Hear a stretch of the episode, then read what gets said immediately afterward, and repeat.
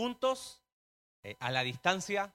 Eh, gracias porque hemos podido ver su fidelidad, eh, viéndonos cada domingo, ¿no?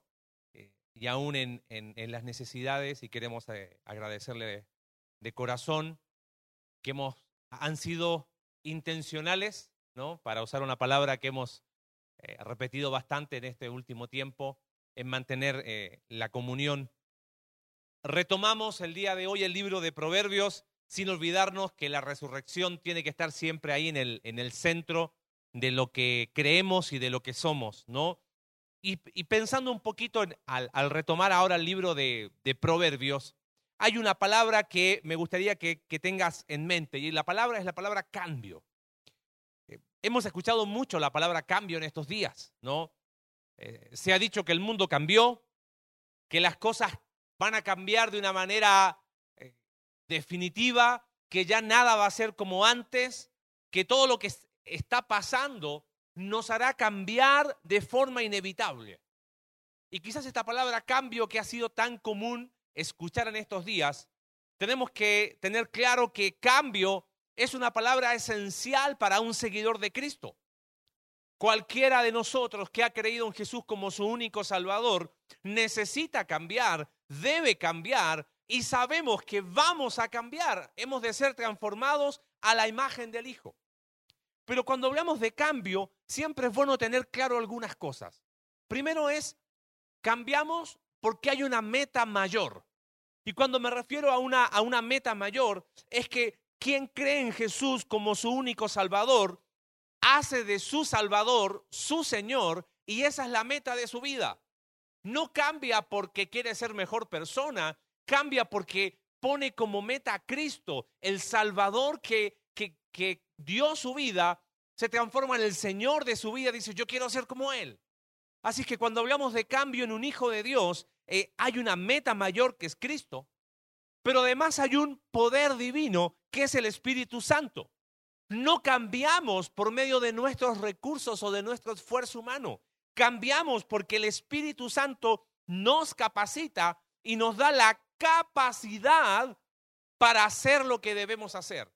Los discípulos, cuando el Señor Jesús ascendió al cielo, le preguntaron, Señor, ¿y, cuándo restaurarás todas estas cosas? Y Jesús le dijo, a ver, el enfoque, muchachos, van a recibir poder cuando venga sobre vosotros el Espíritu Santo, te das cuenta cómo poder y Espíritu Santo están relacionadas y dice, y me seréis testigos. O sea, el poder del Espíritu Santo nos capacita para hacer lo que hacemos. Así que cuando hablamos de cambio, tenemos una, una meta mayor que es Cristo. Tenemos el poder divino del Espíritu Santo. Pienso ahí en Romanos capítulo 8, donde Pablo desde el versículo 9 empieza a decir, pero vosotros no vivís según la carne, sino según el Espíritu, si es que el Espíritu de Dios mora en vosotros. Y si alguno no tiene el Espíritu de Cristo, no es de él.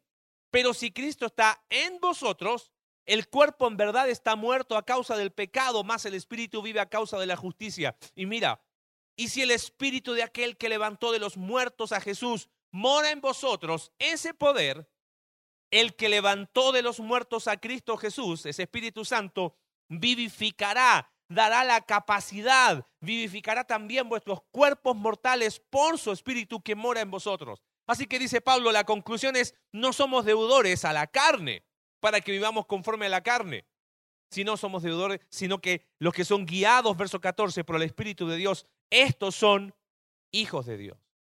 Así que tenemos una meta mayor cuando hablamos de cambio, es Cristo. Tenemos un poder divino que es el Espíritu Santo.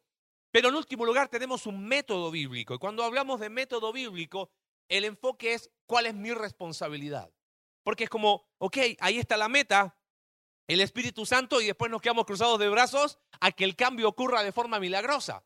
No, hay una responsabilidad y eso tiene que ver con el método bíblico de despojo.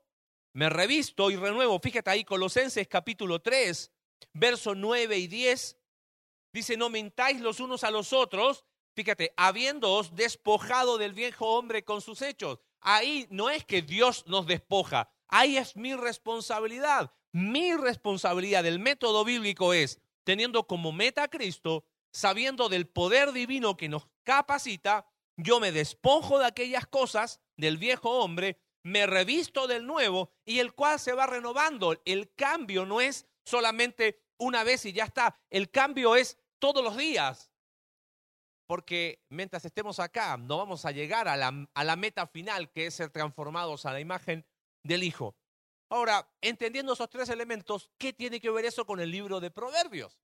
Si estamos, vamos a hablar de Proverbios, ¿qué tiene que ver Proverbios con esto del cambio de esta meta mayor del poder divino y del método bíblico?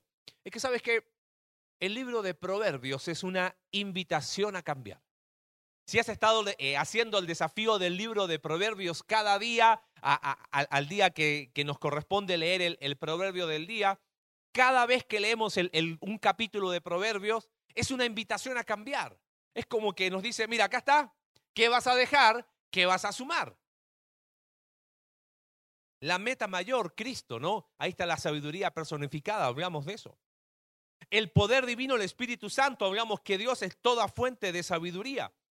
Y el libro de Proverbios, hablando de, mi responsabilidad personal, eh, del despojo y de, revestirme de Cristo, nos provee los principios de vida para ser sabio, para cambiar. Ahora, ¿qué pasa cuando una persona que no cree en Cristo, un inconverso, toma el libro de Proverbios y lo aplica a su vida? ¿Qué crees que va a pasar? Bueno, probablemente eh, tome alguna buena decisión, probablemente eh, será mejor persona, pero no va a cambiar a la manera que Dios quiere. Por eso es necesario entender que cambiamos porque tenemos una meta mayor. Un inconverso no tiene como meta a Cristo. ¿Te das cuenta? Ayuda. Muchos libros que no son cristianos citan eh, el libro de Proverbios porque hay sabiduría. Pero un hijo de Dios al tener como meta a Cristo y saber que el poder para cambiar lo da el Espíritu Santo, toma los principios de Proverbios, ah, esto es lo que tengo que dejar, esto es lo que tengo que sumar. Ya vimos qué dice Proverbios sobre algunas esferas de la vida. ¿Se acuerdan? Hablamos de Proverbios y la familia, Proverbios y el trabajo, y hablamos de Proverbios y la lengua. Pero hablando de cambio, ¿Qué es lo que quiere Dios que yo cambie? Y acá está la idea central que me gustaría que la guardes en esta tarde. El libro de Proverbios nos invita por medio de personajes a cambiar nuestro carácter. El libro de Proverbios es una invitación. Cada vez, como te decía recién, que uno abre el libro de Proverbios es una invitación a nosotros a cambiar, acuérdate, sabiendo, nuestra meta es Cristo, el poder es el Espíritu Santo, pero lo que me corresponde a mí, mi responsabilidad, es una invitación. Y lo más eh, hermoso y lo más didáctico, por eso me encanta este libro de Proverbios y hablábamos de la maestra sabiduría cuando empezamos esta serie, es que Proverbios usa personajes para que nosotros podamos sentirnos identificados y a través de esos personajes la invitación es a cambiar nuestro carácter. Ah, ¿Cuántos personajes hay en Proverbios? Bueno, hablamos del simple, el necio, el sabio, el prudente, el iracundo y un montón, el perezoso, el diligente. Cuando hablamos de cambiar nuestro carácter, estamos hablando que carácter eh, habla de nuestra forma de pensar, de nuestras actitudes, nuestras acciones, de nuestras reacciones. Todo eso es carácter. Nosotros usamos mal esa palabra carácter, ¿no? A veces decimos, bueno, es que yo soy así, es mi carácter, ¿no? Como justificando ser de una manera. Bueno, precisamente cuando decimos, es que yo soy de, yo soy de carácter fuerte, ¿eh? así que cuidado. Bueno, en realidad lo que estás diciendo es que necesitas cambiar ese carácter.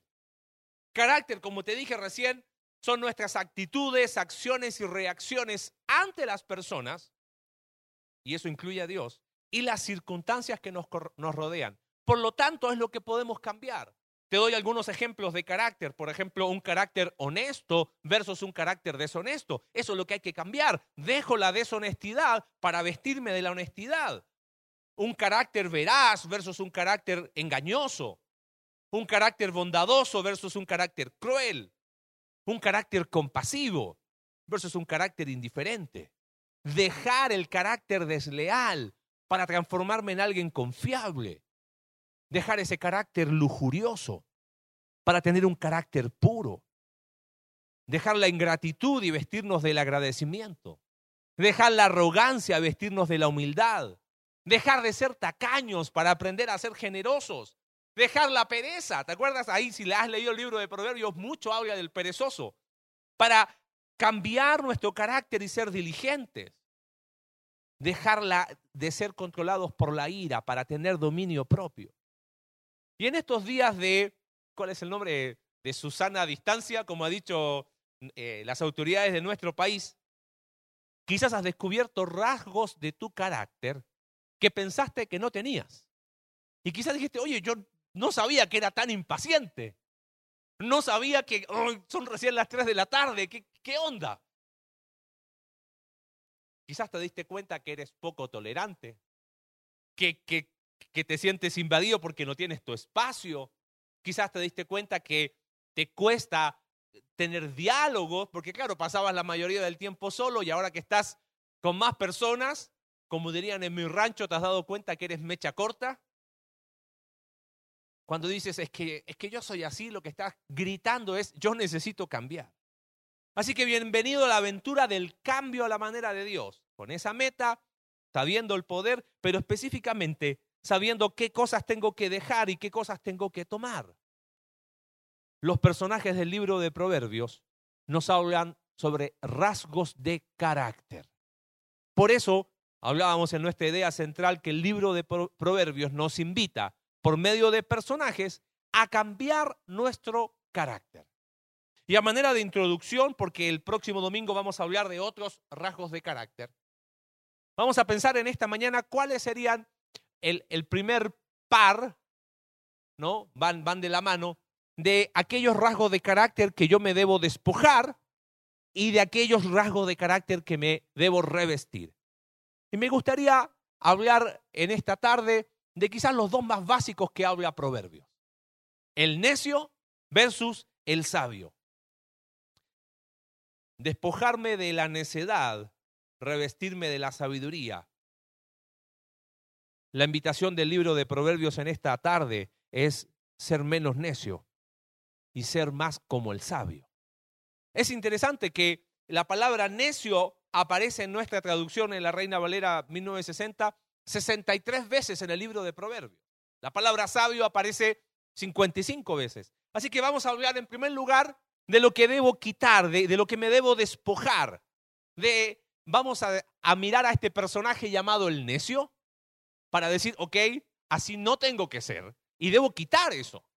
Que al ver ahora a, este necio sea un espejo para nuestra vida. Pero sabes qué? El necio vamos a verlo de una manera eh, tratando de ser lo más pedagógico posible, como es el libro de Proverbios, por medio de, de sus hermanos. ¿Ok?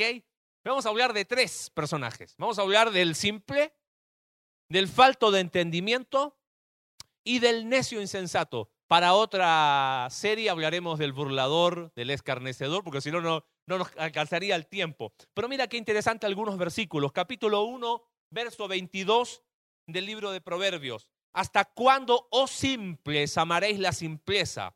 Y los burladores desearán el burlar. Capítulo 7, versos 6 al 9. Acá está quizás la descripción más gráfica de este personaje llamado el simple.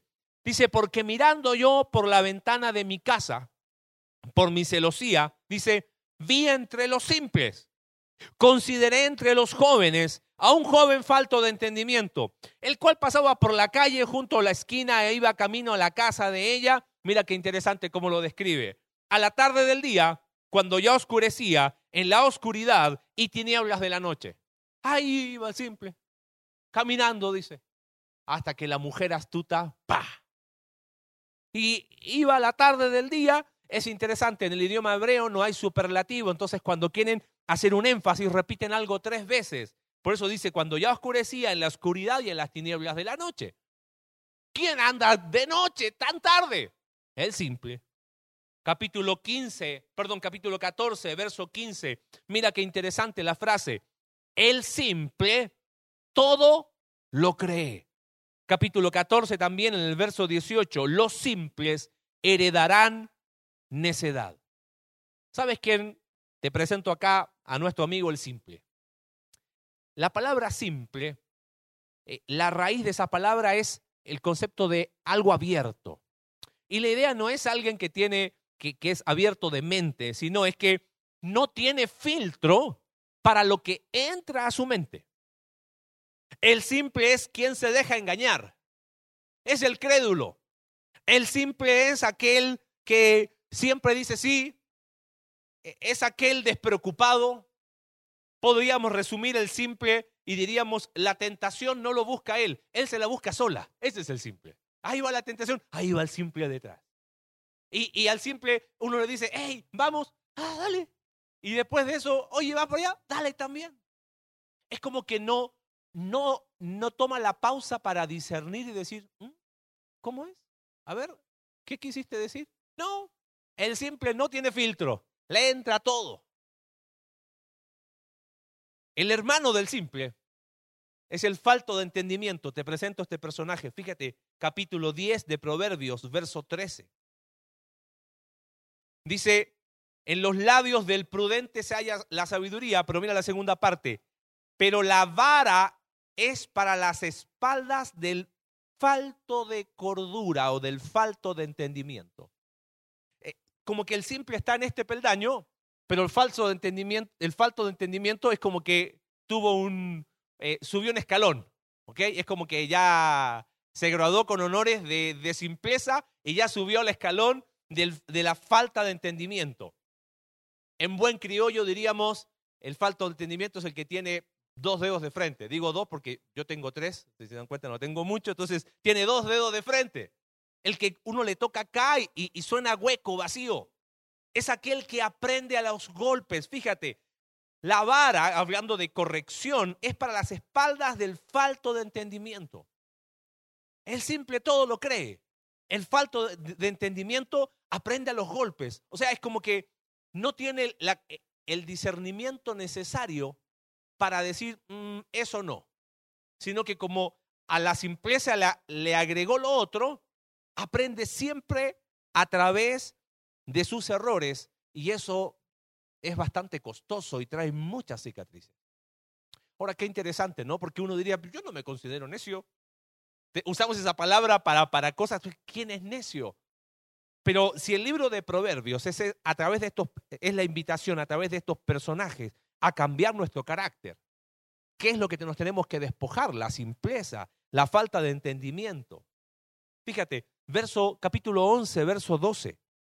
Eh, mira qué interesante, el que carece de entendimiento, ¿qué hace? Menosprecia a su prójimo.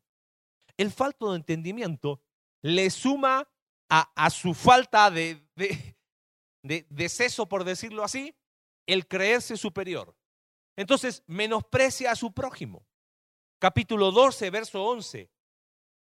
Dice, el que labra su tierra se saciará de pan, pero el que sigue a los vagabundos es falto de entendimiento.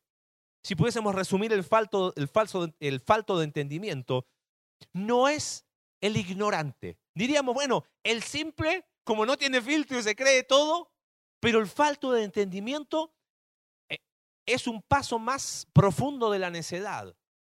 Porque como se cree superior, vive en un mundo irreal, fíjate, siga a los vagabundos. ¿Quién va a seguir a los vagabundos? El que vive en un mundo real, en su mundo de fantasía, donde él dice, voy a aprender a los golpes. Ahora, el, el, simple, dijimos, tenía un hermano, el falto de entendimiento, pero el hermano mayor de estos dos, diríamos, es el necio insensato. Me gustaría leer los versículos primero. Fíjate, capítulo 17, verso 16. ¿De qué sirve el precio en la mano del necio para comprar sabiduría no teniendo entendimiento? O sea, el, el necio, el insensato, es alguien que no, no discierne. Él prefiere que le digan lo, lo, que tiene que hacer, porque mira qué interesante el versículo. ¿De qué sirve el precio en la mano del necio? O sea, aún teniendo para comprar sabiduría, no la puede comprar porque no tiene entendimiento, no discierne. Capítulo 12, verso 15. El camino del necio es derecho en su opinión, hay mucho ahí. Alex me mostraba hace un, hace un rato en un trabajo que está haciendo del libro de Proverbios, los proverbios de autopercepción. Mira cómo se, se autopercibe el necio. Él piensa que su camino es derecho. No, ¿cómo estás? Bien. Todo bien. Confía en Él. El necio, capítulo 12, verso 23. Lo vimos ese cuando hablamos de la, de la, lengua. El hombre cuerdo encubre su saber, pero el necio, el corazón de los necios, dice, publica la necedad. O sea, es como que el necio insensato no solo es necio, sino como que dice, hey, aquí estoy, mírenme, voy a hacer necedades para que todos me miren y me den sus likes, ¿no? Capítulo 18, eh, verso 2. Dice, no toma placer el necio en la inteligencia, sino que en su, sino que, perdón, sino en que su corazón se descubra. O sea, no es que hace que la necedad, uy, no quiero que la vean. No, que todos la vean, no tengo ningún problema.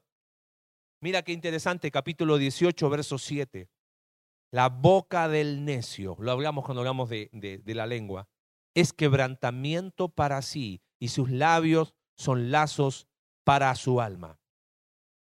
El necio insensato cree que cuando habla daña a otros. Y sí, es verdad. A través del, del chisme, de la murmuración, daña a otros, pero no se da cuenta que el mayor daño lo está recibiendo él mismo. ¿Qué más, qué otra característica tiene este, este personaje llamado el necio insensato?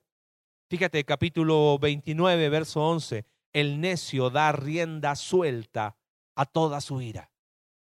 Una falta de dominio propio. Mira qué interesante, capítulo 17, verso 10. La reprensión aprovecha al entendido más que cien azotes al necio. No, cada uno dice, hey, va por ahí, ok, se va la persona que lo corrigió y dale a otra vez al mismo. ¿Dónde está el problema del necio? Si dijimos, si pudiésemos colocarlo en grados, bueno, sería descendente, ¿no? El simple, falto de entendimiento, pero digo, el necio insensato, digo, ¿cuántas veces me comporté como un necio insensato? ¿Dónde está la raíz de su problema? ¿Es mental? ¿Es intelectual? ¿Es de conocimiento? Proverbios no se equivoca, capítulo 1, verso 7. El principio de la sabiduría es el temor de Jehová. Los insensatos desprecian la sabiduría y la enseñanza. El mismo capítulo, verso 29, por cuanto aborrecieron la sabiduría y no escogieron el temor de Jehová. Preguntas en esta tarde, ¿identificaste qué debes cambiar? ¿Hasta cuándo seguiremos con la simpleza? ¿Cuándo dejaremos la soberbia de creernos superiores y comportarnos como el hombre falto de entendimiento, como la mujer falta de entendimiento? ¿Te das cuenta que al final se trata de un problema espiritual? No es un problema de, oye, ¿lo entendió o no lo entendió? Sí, es un problema espiritual. Despreciamos la sabiduría y la enseñanza, aborrecemos la sabiduría y no escogemos el temor de Jehová. La meta es clara. Cristo por delante. El poder está disponible, el Espíritu Santo, pero no hacemos lo que nos corresponde a vosotros, no nos despojamos de ese necio que está pegado, como dice el libro de Proverbios. La necedad está pegada al corazón del muchacho. Nacemos con la necedad, pero pegada a nuestro corazón. Hay que despojarse de eso. Y en contraste tenemos al otro personaje. Bueno, si eso es lo que tengo que dejar, ¿de qué me tengo que revestir? Teniendo como meta a Cristo y sabiendo del poder del Espíritu Santo. Y bueno, ahí está el sabio. Y el libro de Proverbios habla del sabio de muchas maneras. Te dije, solamente la palabra sabio aparece 55 veces en el libro de Proverbios, pero me gustaría hablar de algunas cosas del libro de Proverbios. Voy rápido capítulo 1, verso 7. Fíjate, perdón, verso 5, capítulo 1, verso 5 dice, oirá el sabio. Oirá. Capítulo 8, verso 33, atended el consejo y sed sabios. Capítulo 10, verso 8, el sabio de corazón recibe los mandamientos. Capítulo 13, verso 1, el hijo sabio recibe el consejo del padre, Pero el burlador no escucha las reprensiones. Ya te dije, otro domingo hablaremos del burlador. Sabes, en primer lugar, el sabio eh, tiene varios hermanos. El primero es el oidor. Es el oidor. Si tenemos que vestirnos de sabiduría, tenemos que aprender a ser buenos oidores. Y no te quiero preguntar en esta tarde si eres buen oidor o no, sino te quiero preguntar a quién estás oyendo. Hoy, con el tiempo, quizás en algunos casos, no, no es en todos que tienen más y que noticias y saturados de oír y oír muchas cosas, ¿a quién estás oyendo? ¿Escuchas tu propia voz? ¿Eres tu propio consejero? Años atrás, cuando vivíamos en Argentina, vi una práctica que me llamó la atención y que con los años he visto que es potencialmente peligrosa. Personas que los únicos consejeros que tienen son sus padres. Y claro que los padres tienen que ser consejeros para la vida y, nunca, y, y qué hermoso es criar, acompañar y después aconsejar a los hijos. Pero que solamente sean tus padres tus consejeros es muy peligroso. Para mi mamá yo sigo siendo su bebé. Es así. ¿Sabes? Si el hermano del sabio es el oidor, es interesante que para ser buen oidor necesito una comunidad. No puedo ser un buen oidor sin comunidad. Hay otro hermano del sabio. ¿Sabes cuál es? Es el aprendiz. Capítulo 6, verso 6, solo lo cito porque lo vamos a ver el próximo domingo. El libro de Proverbios en esta invitación a través de estos personajes a cambiar nuestro carácter dice, ve a la hormiga, oh perezoso, mira sus caminos y sé sabio, aprende de otros. Aprende, aprende, sigue aprendiendo.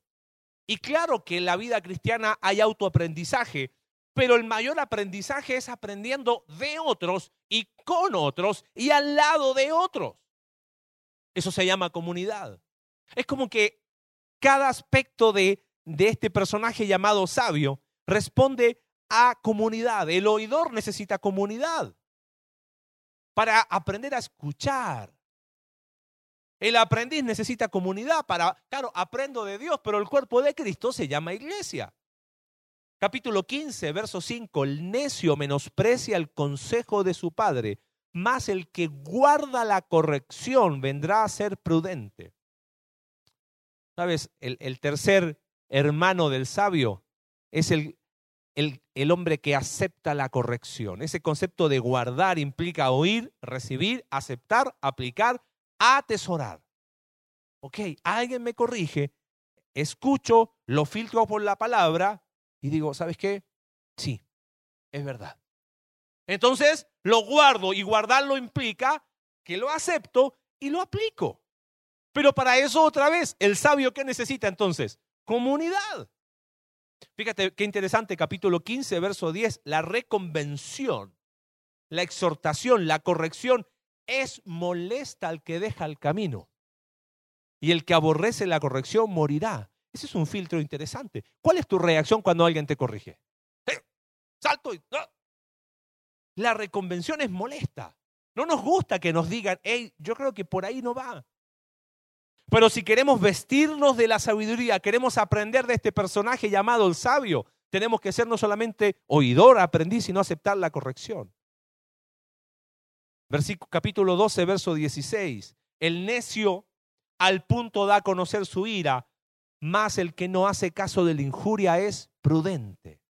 El sabio teme y se aparta del mal, más el insensato se muestra insolente y confiado. Capítulo 16, verso 21. El sabio de corazón es llamado prudente. El cuarto hermano del sabio es el prudente. El prudente baja dos líneas. Prudencia no es cobardía.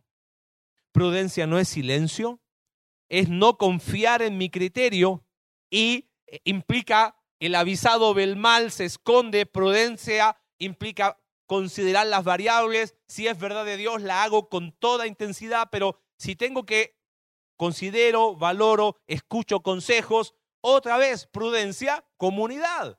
El que acepta corrección, comunidad. El oidor, comunidad. El aprendiz, comunidad. En último lugar, el último hermano del sabio es el humilde. Mira qué lindo versículo, capítulo 11, verso 2. Cuando viene la soberbia, viene también la deshonra. Mas con los humildes está la sabiduría. La humildad es el resultado final de un hombre de una mujer que busca dejar la necedad y apropiarse de la sabiduría. No ser más como este hombre y esta mujer necio o necia. Y mirar al sabio y aprender de sus hermanos, el oidor, el aprendiz, el que acepta la corrección, el prudente y el humilde. Como dijimos al inicio, el libro de Proverbios nos invita por medio de estos personajes a cambiar nuestro carácter. Y hoy hablamos del primer par, el sabio y el necio, con sus hermanos, ¿no? El, el, necio tenía de hermanos al simple, al falto de, entendimiento, al insensato necio. Se quedaron para otro capítulo, ¿no? El burlador y el escarnecedor no vinieron hoy. Y, y el sabio tenía otros hermanos, el oidor, el aprendiz, el que acepta la corrección, el prudente y el humilde. La invitación del libro de Proverbios está hecha por medio de de, estos personajes a cambiar nuestro carácter. Pero me gustaría cerrar pensando en algo. ¿Por qué nuestro carácter? ¿Por qué es lo que hay que cambiar? Porque es lo que debemos y podemos cambiar. ¿Sabes? Ser cristiano no es un estereotipo. No es que ahora que estás en Cristo, acá está el molde igual para todos. Imagínate eh, si el cambio fuera algo de tu, tu personalidad. Por ejemplo, hay personas que, que a veces son más tímidas, de pocas palabras, y ahora que tienen que ser así, pum, pum, pum, porque son cristianos. No, el carácter cambia y aún la personalidad. Por el cambio de carácter, ese tímido va a aprender a, a superar esa timidez y va a aprender a vivir en comunidad. Pero el cambio responde a carácter. Ahora imagina si el cambio fuera físico. No, los que somos feos estamos perdidos. Pero ¿sabes qué? Vi un versículo que me llamó la atención. Cuando cambia el carácter, cambia todo nuestro ser. Capítulo 17 de Proverbios, verso 24. En el rostro del entendido aparece la sabiduría. Mira qué interesante. ¿Sabes? Cuando aceptamos la invitación de este libro de Proverbios, terminamos más cerca de Cristo, no como una búsqueda religiosa estéril, sino decimos como Pablo, con Cristo he sido crucificado, ahí está mi meta, ya no vivo yo, ahora vive Cristo en mí y lo voy a vivir en el poder del Espíritu Santo. Pero nunca va a ser a expensas de mi responsabilidad. Yo debo hacer lo que a mí me corresponde. Y lo que ahora vivo en la carne, dice Pablo ahí en Gálatas capítulo 2, verso 20. Lo que vivo, lo que me corresponde a mí, es despojarme, es dejar esos rasgos de carácter, es dejar la simpleza, dejar ser un falto de entendimiento, un necio. Tenemos que ser honestos en esta tarde para aceptar que hemos sido necios en nuestra vida. Pero Gracias a Dios que cada día es una oportunidad para hacer las cosas bien. Cada día. Para mirar al sabio y aprender de él. Por eso Pablo dice en Efesios capítulo 5, mirad pues con diligencia cómo andéis. Evalúa tu andar. Evalúa cómo ha sido estos días de cuarentena, por ejemplo. Y mira lo que dice Pablo. No como necios, sino como sabios. Evalúate, mírate. Bien honesto ante el libro de Proverbios como un espejo.